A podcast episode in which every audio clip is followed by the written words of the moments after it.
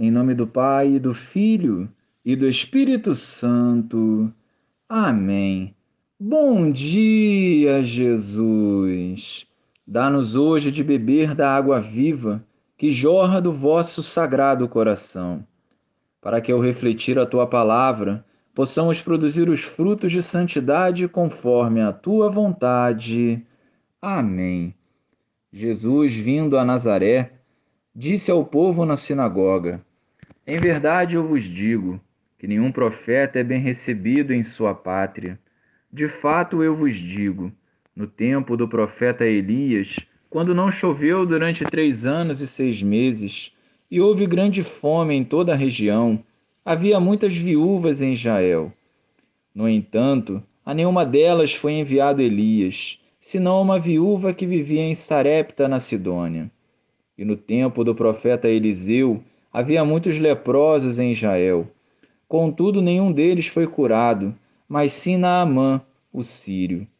Quando ouviram estas palavras de Jesus, todos na sinagoga ficaram furiosos. Levantaram-se e o expulsaram da cidade. Levaram-no até o alto do monte, sobre o qual a cidade estava construída, com a intenção de lançá-la no precipício. Jesus, porém, passando pelo meio deles, continuou o seu caminho. Louvado seja o nosso Senhor Jesus Cristo, para sempre seja louvado. A história nos revela o quanto é difícil ser profeta.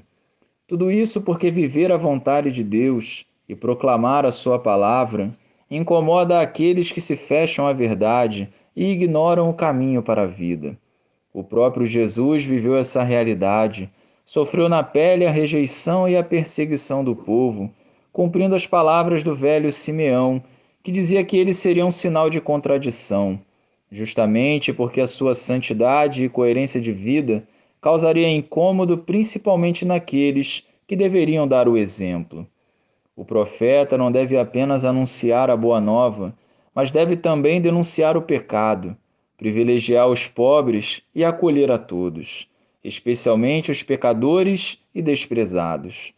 Jesus não se intimidava, seguia o seu caminho, sempre disposto a viver os planos do Pai, mesmo diante da opressão mundana. Que nós possamos, dentro da nossa realidade, seguir os passos de Jesus, fazendo da nossa vida uma profecia, um canal da graça de Deus. Glória ao Pai, ao Filho e ao Espírito Santo como era no princípio, agora e sempre. Amém.